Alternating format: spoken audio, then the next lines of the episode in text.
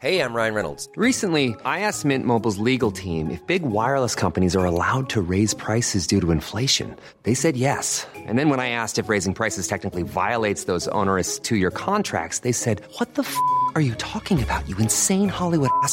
So to recap, we're cutting the price of Mint Unlimited from $30 a month to just $15 a month. Give it a try at mintmobile.com slash switch. $45 upfront for three months plus taxes and fees. Promo rate for new customers for limited time. Unlimited more than 40 gigabytes per month. Slows. Full terms at mintmobile.com.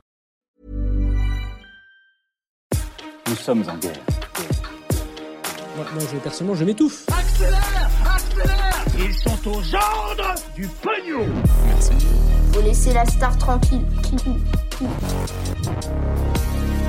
Salut, c'est Hugo, j'espère que vous allez bien. Gros programme, comme chaque jour, on est parti pour un nouveau résumé de l'actualité en moins de 10 minutes. Allez, on commence donc avec un premier sujet en France. Le président Emmanuel Macron réfléchit à un pass sanitaire pour accéder à certains lieux publics qui sont actuellement fermés et plus largement avec un objectif d'apprendre à vivre avec le virus. En gros, ce pass sanitaire pourrait être à présenter à l'entrée de chaque lieu public dans lequel on entre, comme par exemple les restaurants ou encore les musées et ça pourrait prendre la forme d'une application ou alors d'un QR code dans lequel sont inscrits tout simplement vos coordonnées et différentes informations. Si vous voulez, ce pass sanitaire, c'est un peu le même système que la fiche qu'on remplissait euh, au restaurant euh, durant l'été 2020 euh, avec nos contacts, etc.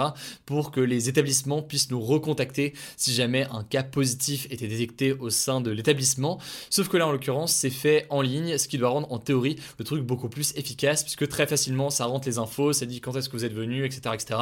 Bref, c'est potentiellement beaucoup plus simple. Alors ce pass pourrait également permettre de justifier facilement qu'on a récemment fait un test négatif ou alors qu'on a été euh, vacciné. Et donc en gros l'idée c'est d'avoir tous sur une seule application, euh, sûrement l'application euh, Tous Anti-Covid d'ailleurs, au lieu d'avoir d'un côté un certificat de test, de l'autre côté une fiche pour écrire ses coordonnées, ensuite une attestation de vaccination, bref, on regrouperait tout ça au sein d'une application, d'un QR code ou autre. D'après le président de la République, ce pass pourrait même être commun à plusieurs pays de l'Union européenne. Ça pourrait donc permettre de l'utiliser dans plein de pays voisins. Donc, si vous voyagez par exemple, vous pouvez avec cette application prouver que vous avez eu un test négatif avant de partir. Alors après, vous l'imaginez, euh, l'idée de donner comme ça ces coordonnées numériquement à chaque entrée dans un lieu pose beaucoup de débats sur la protection des données ou autres. On a eu l'occasion d'en parler euh, par le passé, on en reparlera dans les jours à venir, mais c'est logiquement des questions à garder en tête et qui font que ce genre de mesures, euh, comme celles proposées là par le président de la République, font débat ces derniers jours. Enfin, pour ce qui est de l'idée plus précise d'autoriser l'accès à certains lieux uniquement aux personnes vaccinées, un peu comme pourrait le faire un passeport vaccinal, eh bien c'est pas l'objectif aujourd'hui selon le gouvernement, ou en tout cas c'est pas l'objectif pour le moment, pour une raison très simple. Aujourd'hui tout le monde n'a pas accès au vaccin, et donc ça créerait une certaine inégalité entre les jeunes qui sont non vaccinés et les plus âgés notamment qui ont accès aujourd'hui au vaccin. Bref, vous l'avez compris, un pass sanitaire pourrait arriver bientôt, ça va poser forcément des questions et des débats. Au-delà de ça, il pourrait y avoir aussi à l'avenir un autre débat sur un autre sujet qui est donc celui d'un potentiel passeport vaccinal qu'on pourrait rattacher à ce pass sanitaire pour autoriser l'accès à certains lieux seulement si on est vacciné. Bref, beaucoup de questions sur tout ça, c'est un sujet qui est assez épineux. Donc évidemment, vous le savez, on vous tient au courant de ce débat dès qu'on a du nouveau.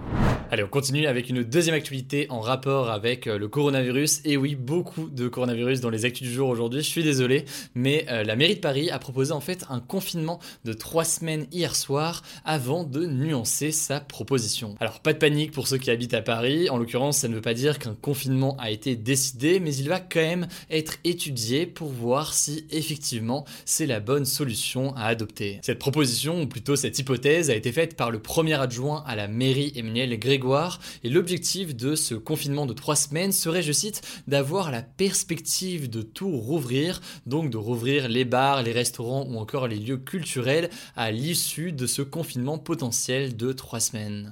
Vous en doutez, cette proposition a provoqué beaucoup de réactions et notamment des critiques. Certains ont reproché à la mairie de vouloir confiner la ville de Paris sans forcément évoquer les villes collées autour de Paris, donc la banlieue proche, ici les Moulineaux, le Valois, etc.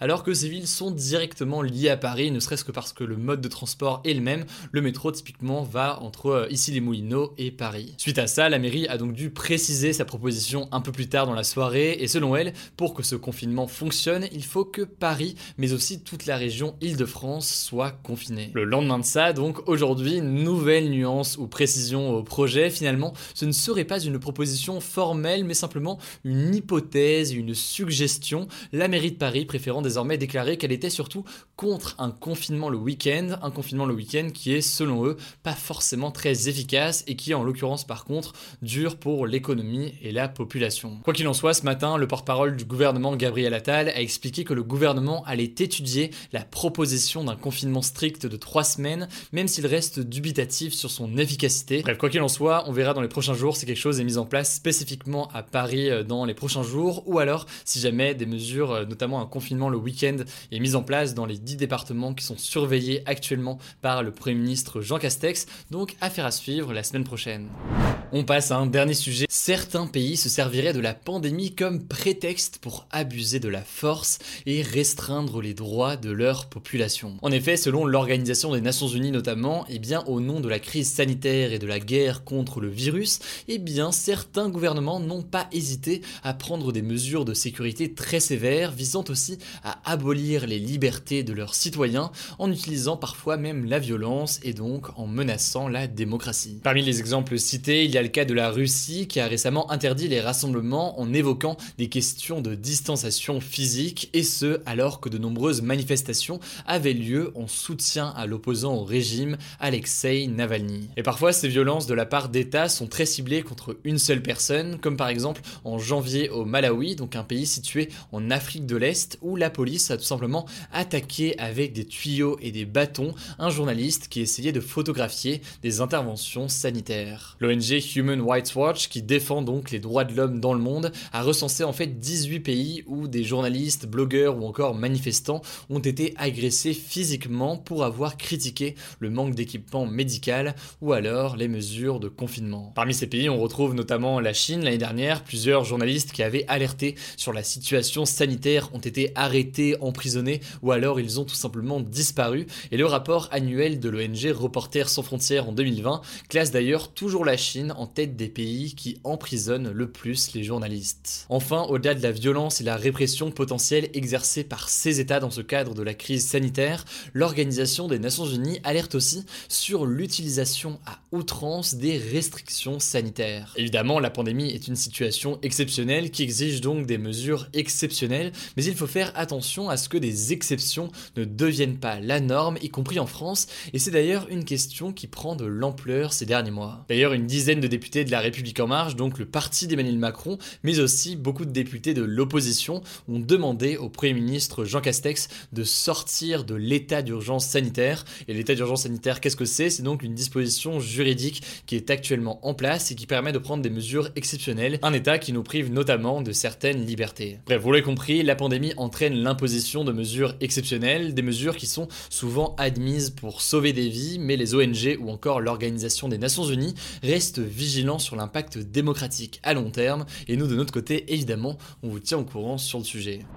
Allez, comme chaque jour maintenant, on passe aux actus en bref, des actus importantes à retenir, et normalement aujourd'hui, je vais le faire tenir bien en moins de 10 minutes. On commence avec une première actu aux États-Unis. La hausse du salaire minimum américain ne fera finalement pas partie du plan de relance du président Joe Biden. On en avait parlé il y a quelques temps, Joe Biden souhaitait doubler le montant du salaire minimum des Américains pour passer d'environ 7 dollars de l'heure à 15 dollars de l'heure. Pour autre info, c'est une mesure qui est déjà en place dans certains États, mais là l'objectif était de le mettre en place pour tous les États américains.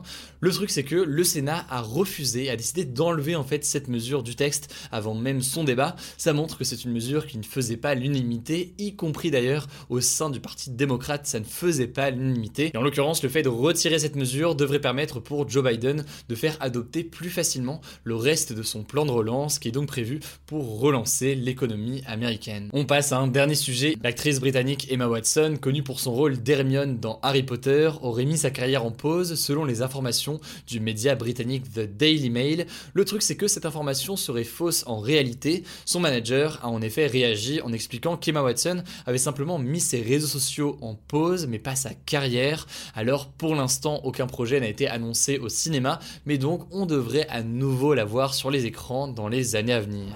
Voilà, c'est la fin de ce résumé de l'actualité du jour. Évidemment, pensez à vous abonner pour ne pas rater le suivant, quelle que soit d'ailleurs l'application que vous utilisez pour m'écouter. Rendez-vous aussi sur YouTube et sur Instagram pour d'autres contenus d'actualité exclusifs. Écoutez, je crois que j'ai tout dit, prenez soin de vous et on se dit à très vite. Mom deserves the best, and there's no better place to shop for Mother's Day than Whole Foods Market. They're your destination for unbeatable savings, from premium gifts to show-stopping flowers and irresistible desserts. Start by saving 33% with Prime on all body care and candles. Then get a 15-stem bunch of tulips for just $9.99 each with Prime. Round out Mom's menu with festive rosé, irresistible berry chantilly cake, and more special treats. Come celebrate Mother's Day at Whole Foods Market.